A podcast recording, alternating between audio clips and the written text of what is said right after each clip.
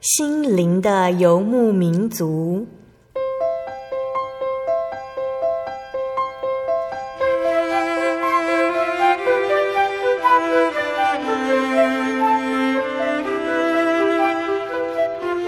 在这个谁都不管谁的后现代社会里，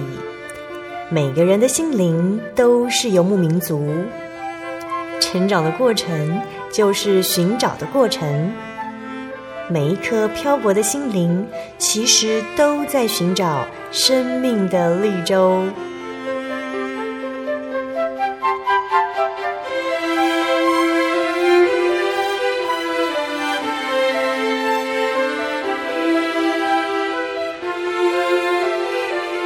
本节目由真耶稣教会台湾总会制作，欢迎收听。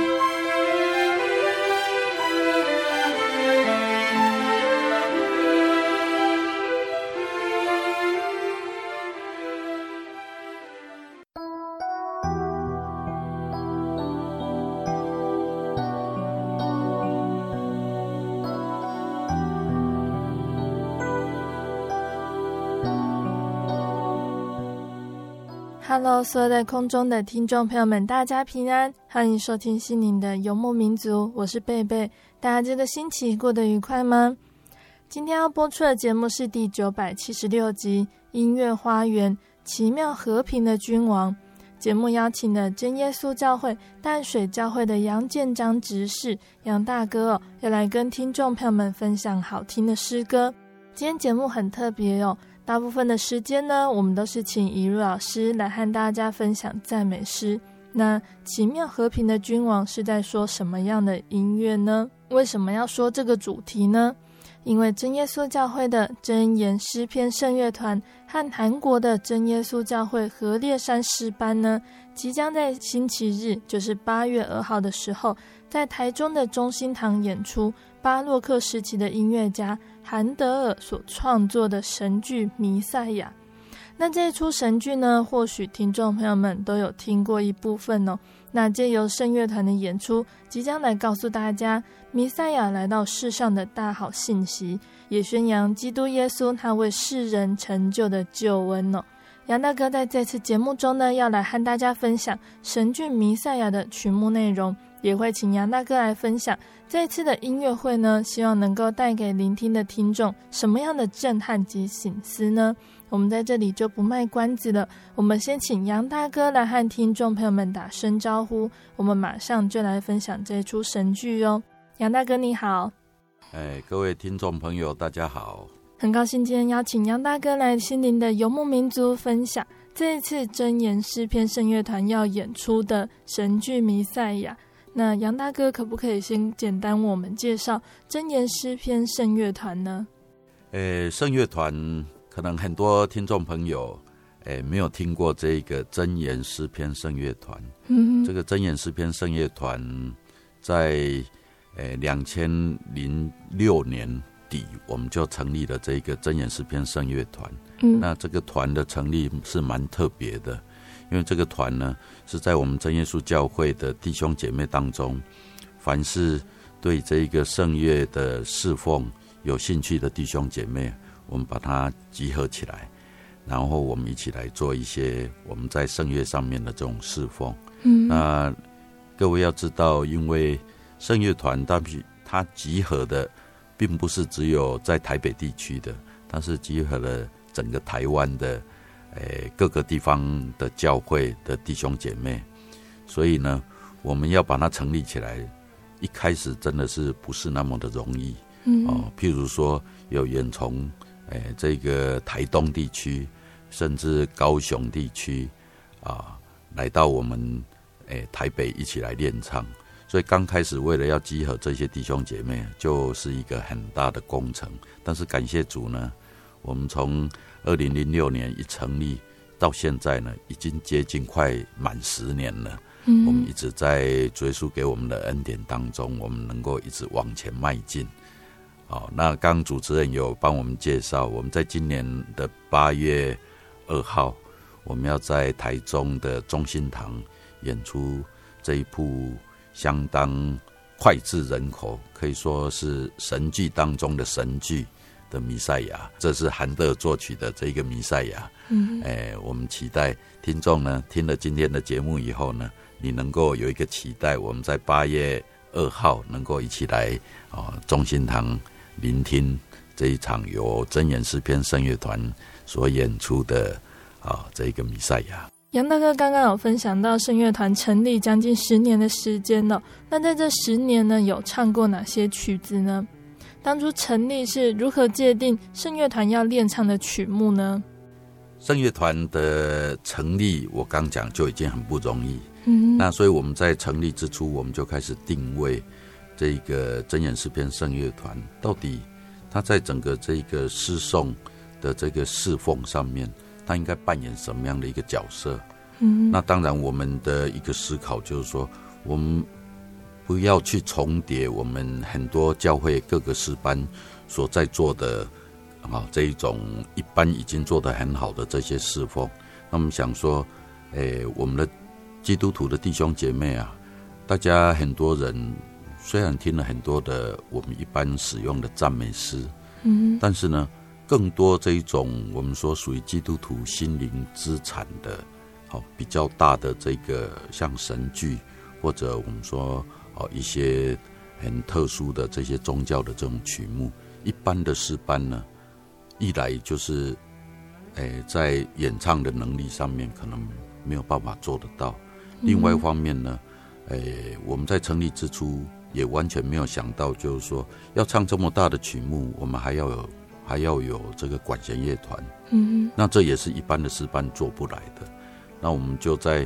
呃，开始我们第一次的演出呢，我们就选择了。其实呢，这个就是我们在二零零七年我们第一次的演出的时候，我们就唱了这个韩德的《弥赛亚》。那那个时候也的确让很多人一个有一个震惊，说：“哎，原来在教会的这一个团体也可以用这么大的一个。”哦，好像在音乐厅的这样的一个演出的这种形式，嗯，哦，所以呢，我们一开始我们就，诶、欸，第一炮呢，我们就是唱了这个韩德的弥赛亚，嗯，那既然唱了韩德的弥赛亚，我们会觉得说，哎、欸，帮助我们教会的弟兄姐妹呢，更在这个啊，我们所谓的这种啊圣乐上面呢，开通了很多人的这个。耳界啊，因为听到不同的东西，所以当我们唱了第一个这个弥赛亚以后，我们就想说，哎，我们可以再挑战哦，三大神剧当中另外一个这个啊创世纪。嗯，于是呢，我们在一年以后呢，我们又推出了这个创世纪。对于一个合唱团的团员来讲，当他经历了这一种像类似像弥赛亚、像这个创世纪这种挑战以后，我们会感觉到说，哎，其实我们的可以唱的这个宗教歌曲的范围其实是蛮大的，嗯，而且也因为这两次的这种演出，我们的管弦乐团也有一定的这个啊水准出现了，哦，这是我们在刚开始之初，然后后来我们陆陆续续的啊也唱了蛮多的这个曲目，啊，包括有有这个巴哈的。包括有这个我们国内的作曲家，这个啊萧泰然的啊，嗯，都是比较这种大型的这种这种演出。那感谢主，后来到了四四年前了哈，现在算起来已经算四年前，我们就开始策划另外一次的更大的一个演出。那我们想说，诶，真言诗篇圣乐团原来他设立的目标。就是做更大、更美好的一个一个侍奉。嗯哼。那他的所谓的大，就是要让除了我们在教会的能见度以外，要让整个台湾啊的人都能够看到这样的一个团体，用这样来介绍真耶稣教会，用这样来帮助我们在福音的这种宣传上面。所以我们就想到说，三大这一个神剧，我们已经唱了两大。那我们不妨就来挑战哦，这个孟德松的以利亚。嗯，那相信我们在我们听众群当中，有很多人都曾经来参与这一场音乐会，因为这个以利亚是三部的神剧当中算起来是最浩大，然后也最对一个合唱团来讲最具挑战性的。那我觉得说很感谢主，就是说我们有这样愿意做的心，那我们就这样筹备，我们就这样走下去。而且呢，主耶稣也带领我们，让我们在申请进入国家音乐厅的这条路上呢，哎，变得很平顺。嗯，所以呢，我们就如愿的啊，就在三年前，我们就进了国家音乐厅，也唱了这个《以利亚》。这一个在国家音乐厅的这一场的演出相当的成功，后来我们甚至在隔年，也因为这一个国家音乐厅的这场演出的录音，得到了这一个我们文化部啊所举办的这个金曲奖的入围，哦，那这已经是相当不容易了，所以这也受到了这个国内音乐界的肯定。那当然，我们的用意是在于宣教，哦。那受到这个音乐界的这种对我们团的肯定，肯定让我们以后对于我们做更多更大的这种侍奉，我们能够哦为主耶稣做出更好的一个一个在宣教上面。那我想我们今天的重点是放在这个弥赛亚哦，有关于我们的历史哈，朗朗这样上口，这样啊，大家就知道说，其实呢，真言诗篇圣乐团。啊，我们有我们的一定在这个圣乐侍奉上面的一个一个方向，那我们就朝着这个方向一直在前进。终于，我们今年我们把我们创团之初第一次唱的这个弥赛亚，我们又把它拿出来。刚杨大哥已经简单的跟我们分享了圣乐团的概况哦，还有他们历年唱过的曲目。那要唱这些曲子真的很不容易，光是曲子的语言啊、音乐节奏等等，不是像时下流行的歌曲。只要听一听就能够唱出来，真的是需要花很多时间练习。那我们现在要来播放神剧《弥赛亚》里的曲子，杨大哥要先为我们大家介绍哪一首呢？欸，我想，因为我们今天的重点放在弥赛亚，一首我想让大家来听哈，在这个弥赛亚里面，它其实是分三部曲，好，那它的三部曲当中呢，它是有它的主题的。哦，那这三部曲里面的第一部的主题就是预言耶稣基督的这个啊降临，哦，跟他的诞生，嗯，哦，那他在这边呢，他就有很多很特别的一些啊方式来介绍这个弥赛亚，哦，那我们现在要来听的就是，哎，他讲到说，当这个弥赛亚来的时候，哎，他要把我们哦炼熬炼我们，像金。啊，像金子一样，像银子一样来熬炼我们。哦，所以他要哦，这个这一首他的英文的名字叫哦，And He shall purify，就是说他要把我们哦炼干净。嗯，那我想我们先听一段这这个音乐，然后我我再来多做一点解说。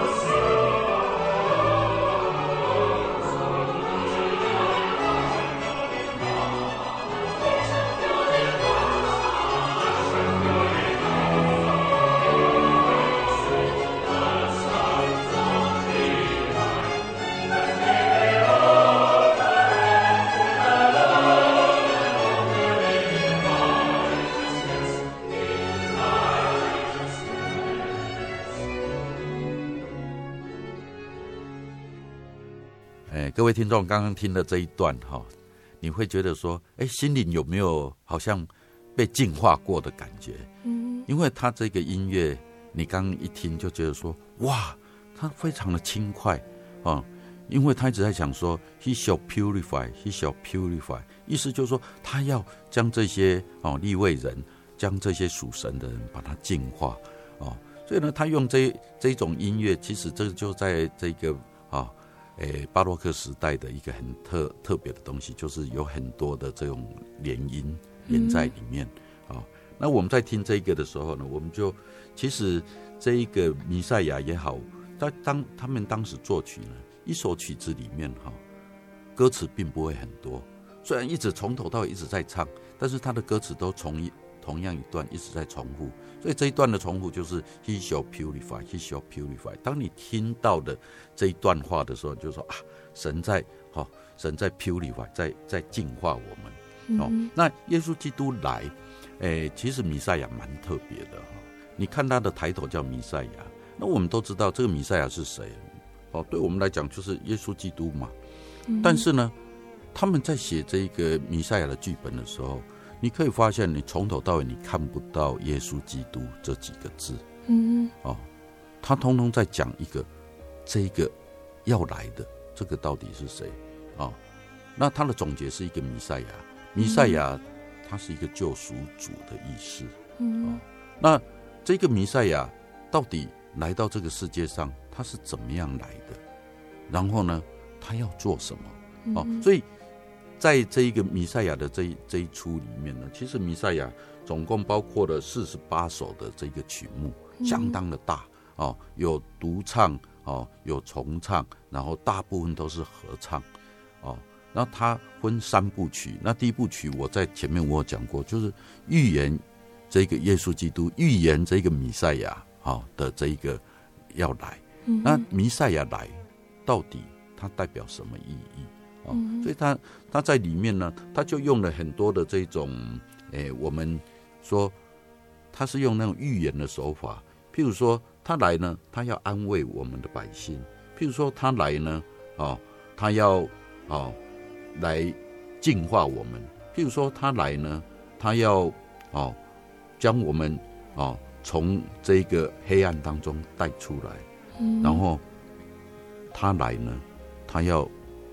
将他的独生子降到这个世界上来，像诸如此类的，他就这样慢慢一个，他好像在描述这个弥赛亚，但是他用不同的角度，但他就没有跟你讲他到底是谁，嗯，哦，他就是从圣经的这个预言开始走，所以我们刚刚听的这个 He shall purify，哦，就是当中的一个一个一个层次，哦，就是说他来，他要净化我们，他要把这些我们的。身上的这些杂质，把它炼净。那其实呢，他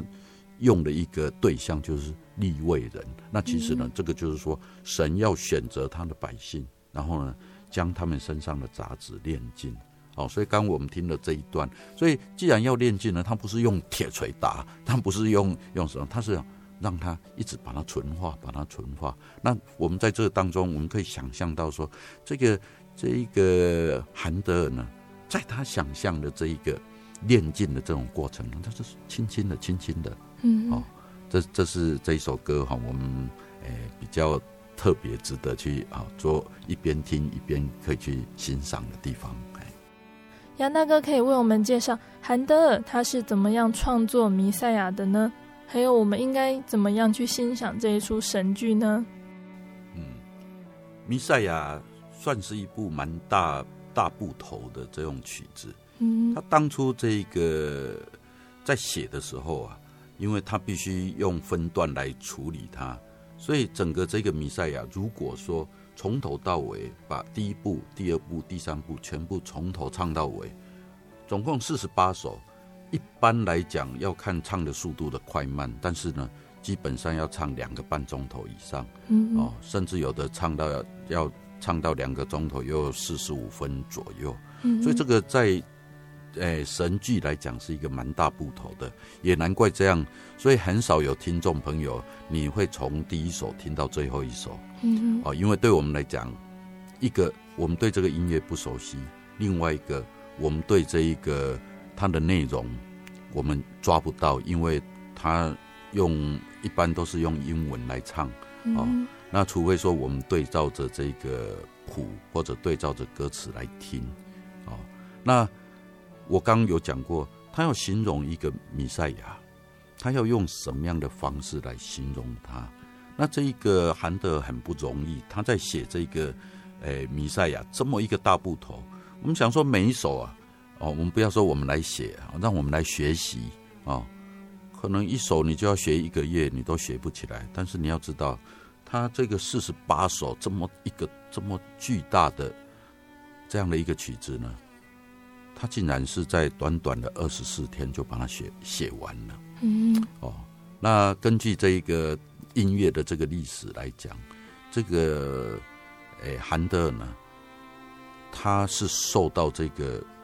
剧本的一个感动，嗯，哦，因为他在一七三五年七月，他收到了这样的一个一个剧本。其实呢，他收到这个剧本啊，是三个剧本一起收到，一个是讲扫罗，嗯，一个就是弥赛亚，另外一个是讲伯沙撒王，就是在但以理书里面。那这一个韩德尔呢，他就。拿这个剧本来看，结果当他看到这个弥赛亚的时候，他受到很大的这种激励，甚至他自己形容就是说，好像不是他在写这个曲子，整个音乐就是这样一直跑出来。所以短短二十四天，他把这一部的大的剧作写出来。所以当我们来欣赏这个弥赛亚的时候，我们会看到就是说，当这个剧作他去揣摩这个弥赛亚，我在前头有讲过，他就不讲说他就是耶稣基督。嗯，然后他告诉你，这个弥赛亚，他会对我们产生什么样的一个影响？嗯，哦，所以我们刚刚在这个第一首，我们去讲说啊，他要练进我们的心。我想这个就是我们听众可以去 touch 得到，就是说，哎，当你在欣赏音乐的时候，他还没有告诉你结局，但是他一直在影响你的心。嗯，哦，这个是我们在欣赏这个弥赛亚的时候的一个一个啊。可以去做的事情。那这个弥赛亚，其实他做出来的时候，我们现今天要听这个弥赛亚，都会觉得说，哇，他是这么的浩大哦。甚至呢，诶，有有些人呢，把把这个整个编曲呢，一千个人来唱，好几百个人来唱，然后这个乐团好几百个人呢。嗯、但是你很很难想象，当他第一次的这个演出的时候呢，哦，他只有十八个人的诗班。好，然后乐器呢，三十三件。如果以现在讲，可以算是一个比较小小的这个管弦乐，然后呢，加上一个小小的这个诗班。嗯，原来他这个韩德尔他想象的并不是这么大的一个东西，因为他最主要要传递米赛亚的信息。好，这是我对这一个他的背景稍微做的一个一个介绍。嗯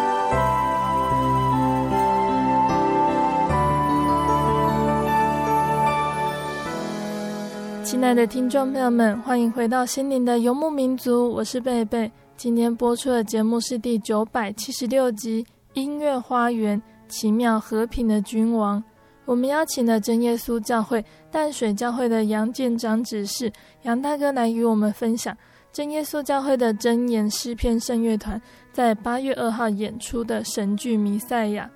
杨大哥带来的神剧《弥赛亚》中好听也感动人的曲子，欢迎听众朋友们继续收听节目哦。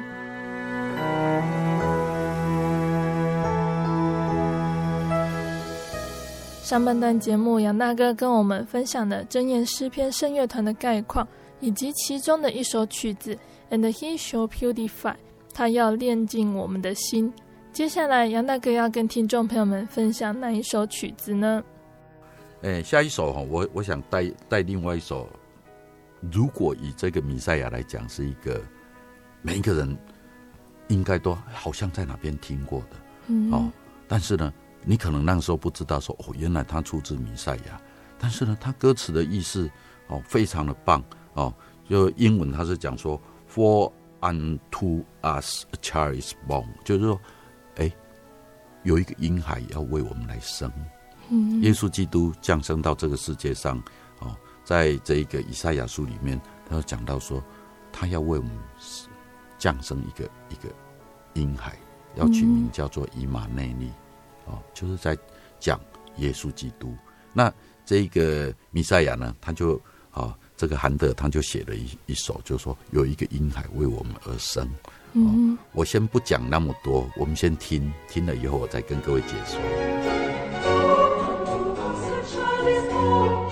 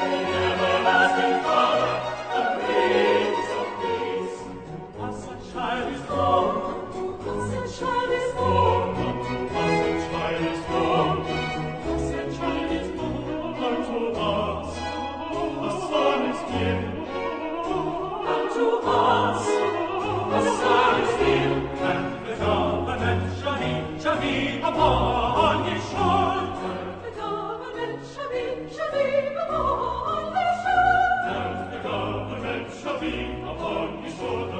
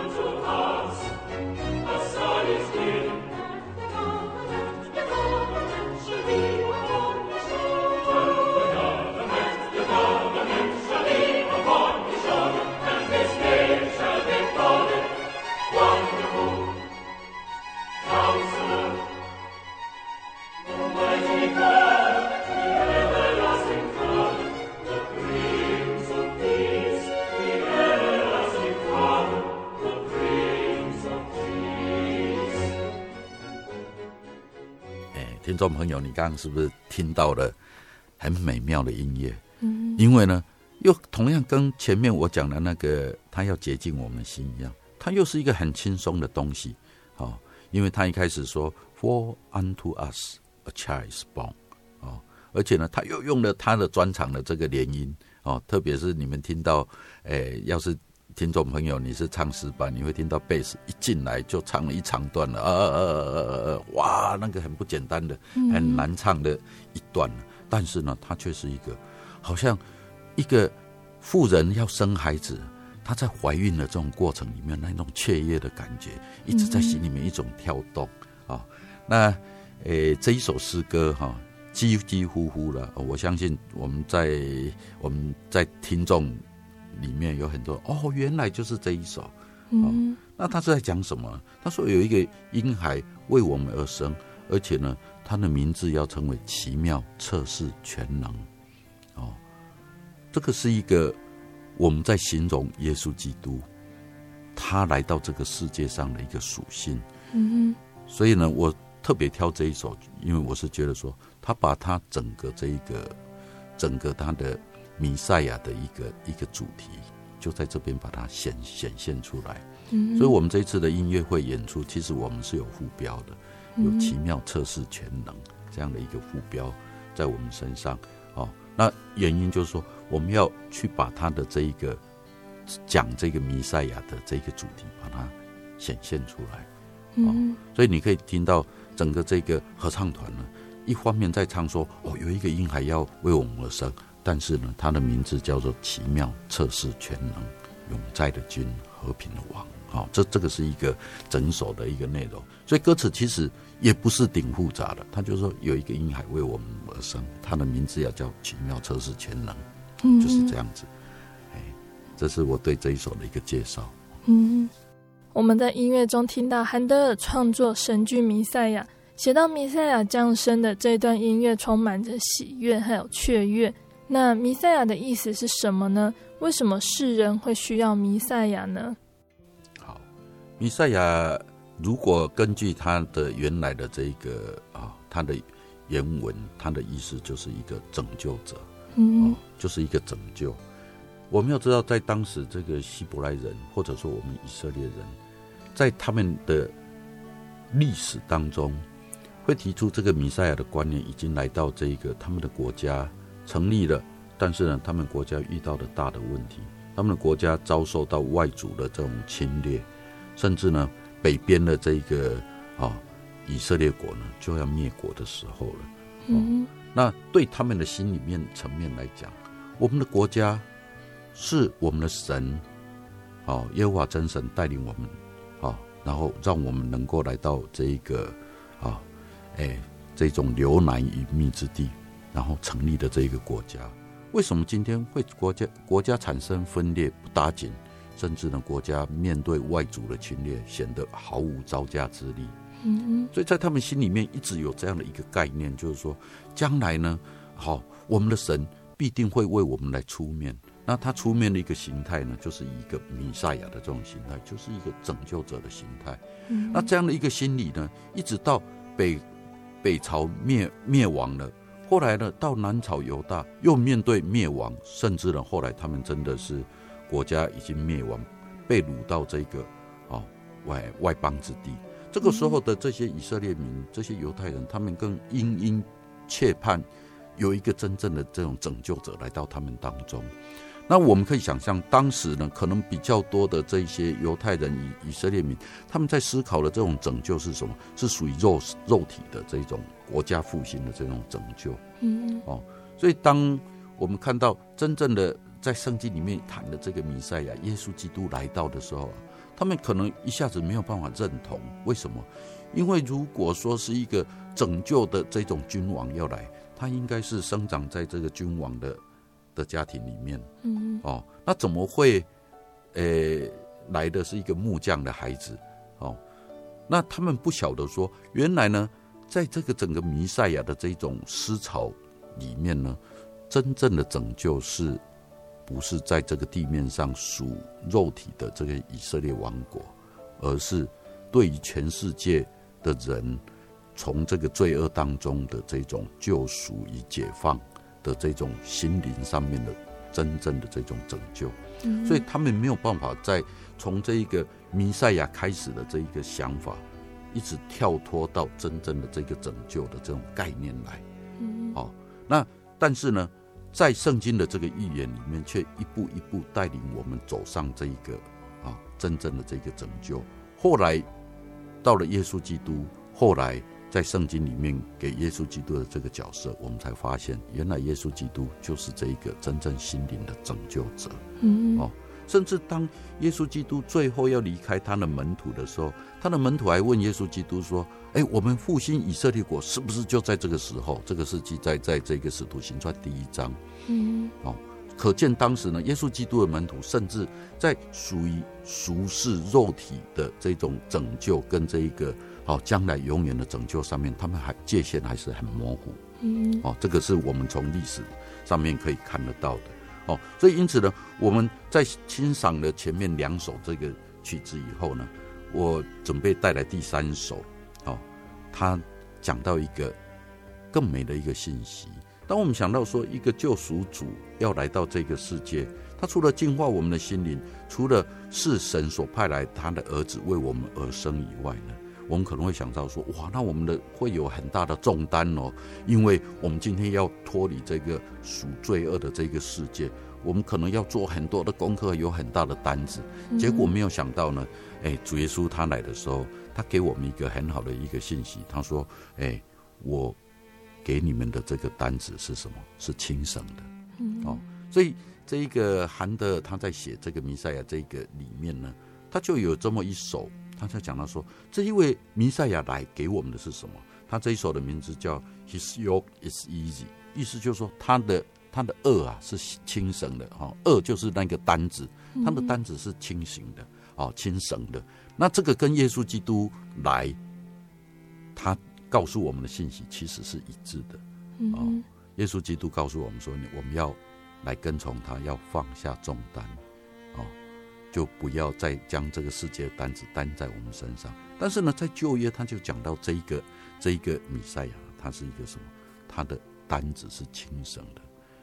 那这一首呢，在播放之前，我特别要让大家哦听，哎，先先知道怎么去欣赏它。嗯，这一首就是整首这个弥赛亚里面呢，要唱的最最轻快的。嗯，因为韩德尔他在描述。他的单子是轻声，所以任何一句话都不能唱唱很重的音，哦，然后呢，就好像你担着担着这个单子是非常非常的轻快，哦，所以等一下大家在听呢，你会听到说，哎，这要是我们放的版本是一个很很好的版本，他就不能唱重，他唱得很轻，然后他就是一一句话，His His yoke is easy。好，就是哎呀，好轻，好轻，好轻。我希望听众朋友呢，哎，你可能一天工作很劳累，哎，好的时候呢，正好来听到这一首，那你就哎，原来耶稣基督所带给我们世人的是一个很轻的担子，嗯，我们就来听这一首。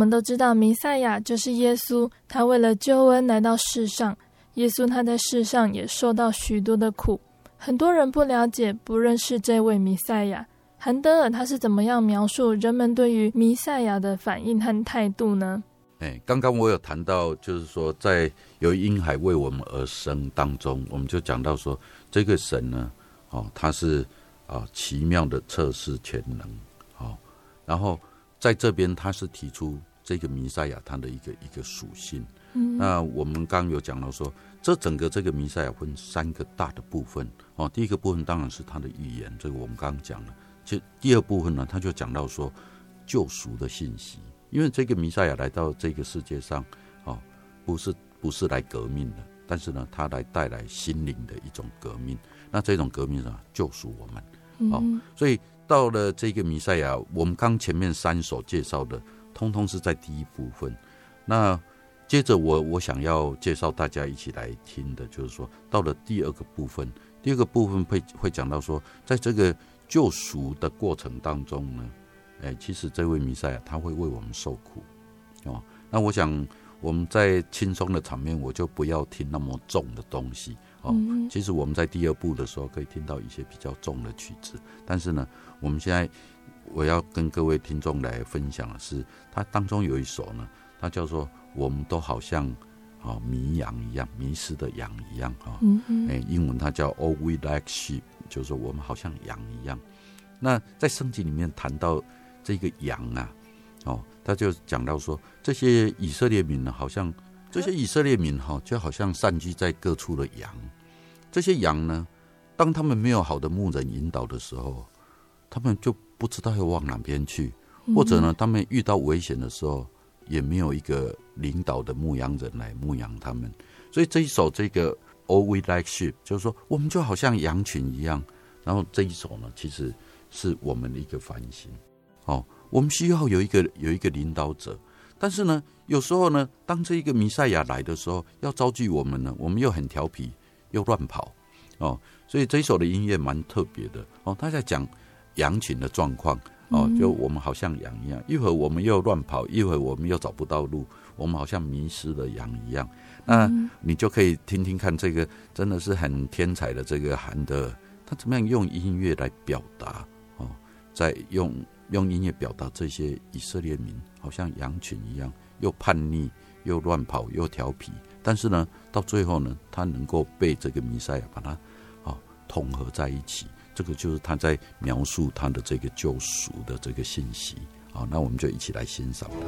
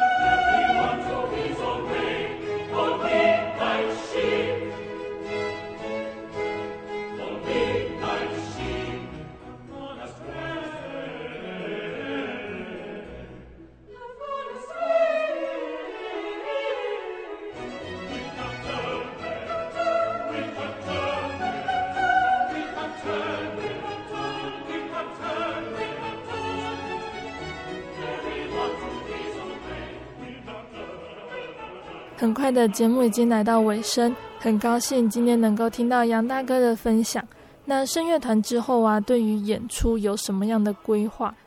诶，听众朋友，不晓得你刚刚听了这一个《All We Like Sheep》，我们好像羊羊一样，你有没有觉得？诶，你就就是当中的一一只羊哦。那这只羊呢，有时候会有所迷惘，有时候跑来跑去。但是呢，要是能够有一个好的牧人来带领我们的时候，我们当然很喜乐。那我想已经到节目的这个尾声，诶，我要来谈一谈啊、哦，我们今年在八月二号在中心堂的演出，其实呢，这是我们这一次对整个这个弥赛亚的前曲的演出的一个序幕而已。哦，因为在我们的计划里面。诶，我们要在也同样在高雄，甚至在台北国家音乐厅，我们都有计划啊要演出。那可能到明年春天的时候了。那我想，诶，很多的东西想要跟听众朋友分享，无奈我们时间并没有那么多。哦，最后我想来介绍一首哦，大家一定觉得说，诶，你介绍弥弥赛亚就是非得介绍这一首的，嗯、就是很出名的《哈利路亚大合唱》。这个哈利路亚大合唱呢，诶，在整个这个弥赛亚里面，其实它是放在第二部分的，诶，最后一首，它并不是全曲的最后啊、哦。那这一首呢，诶，我们也可以说算是这个作曲者的他的一个神来之笔啊、哦，因为他在唱到这个救赎的这样的一个一个信息的时候。最后，他就来一个很大的一个颂赞，哦，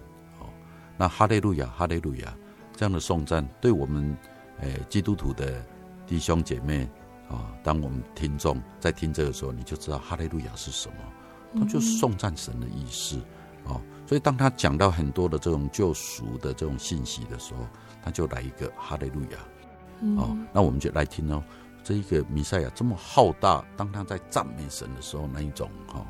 诶，合唱，那这一首呢，又被人家拿去哦，在各个不同的场合来唱，而且呢，人数越来越多，甚至有多达一千人哦，一起来唱哦，哈利路亚的这样的一个经验，因为他们把它这个编制越越放越大哦。那我们今天的诶，要跟听众朋友说再见之前呢，我们就一起来聆听这一首哈利路亚大合唱。嗯。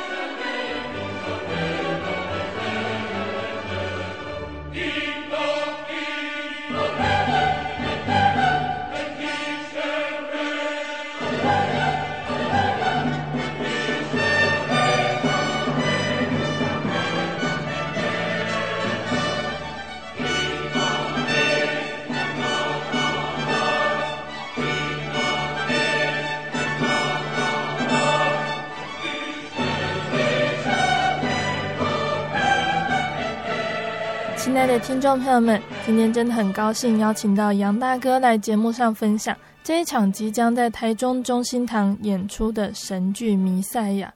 经过杨大哥这一集的分享呢，相信大家都对于这出神剧有初步的了解。那因为节目时间的关系，节目中只能播放五首诗歌，没有办法完整的呈现所有的曲目哦。那杨大哥在节目中有分享到，韩德尔的神剧《弥赛亚》分成了三个部分。第一个部分呢，是从旧约的先知们他们的预言来谈到弥赛亚以及弥赛亚耶稣的诞生。神剧的第二个部分是述说弥赛亚这位救主，他来到世上是为了什么？他是带来救恩，要来洗净世人的罪，救赎世人不因为罪而受到魔鬼辖制受苦。这样子美好救赎的信息要诉说给全世界的人知道。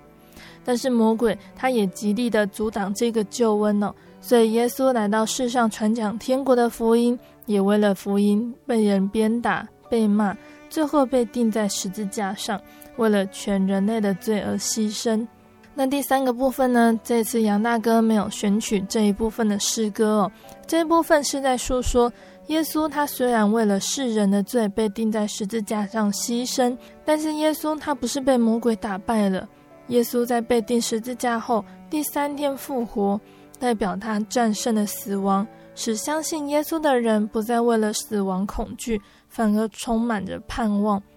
那也告诉我们呢，虽然在这个世界上，我们的生活、生命里总有一些不满意，总会遇到困难、逼迫、被欺负等等，但是耶稣都知道，在末日将有大审判，要为了人们的遭遇做出公义的判断。那神剧的第三部分呢，都充满着耶稣复活的喜乐。这个喜乐是充满在相信耶稣的信徒心中，因为我们都知道耶稣他会陪伴我们走过人生路哦。那有买到这次门票的听众朋友们，相信都很期待这次的演出哦。至于来不及买票聆听音乐会的朋友们，也不要难过。真耶稣教会的真言诗篇圣乐团呢，即将在明年的上半年度，在台北的国家音乐厅，要完整的呈现韩德尔的神剧《弥赛亚》全部的曲目哦。那听众朋友们之后可以锁定各大售票系统去查询买票。如果你喜欢今天的节目和诗歌，欢迎来信索取节目 CD。如果你在收听节目之后，想要更了解真耶稣教会和圣经道理，欢迎来信索取圣经函授课程。来信都请寄到台中邮政六十六支二十一号信箱，台中邮政六十六支二十一号信箱，或是传真零四二二四三六九六八零四二二四三六九六八。大家要记得写清楚你的姓名和地址。贝贝才知道怎么回信给你哦。听众朋友们也可以到你家附近的真耶稣教会认识耶稣，可以上网搜寻喜信网络家庭，查询家里附近的真耶稣教会的聚会时间地址，或者是智慧型手机下载“我要去教会”这个 APP，就可以找到邻近的真耶稣教会。诚挚的欢迎听众朋友们都能够来到教会参加聚会，一起共享主耶稣的恩典哦。我是贝贝，我们下个星期再见哦。我的心是一只鸟，飞行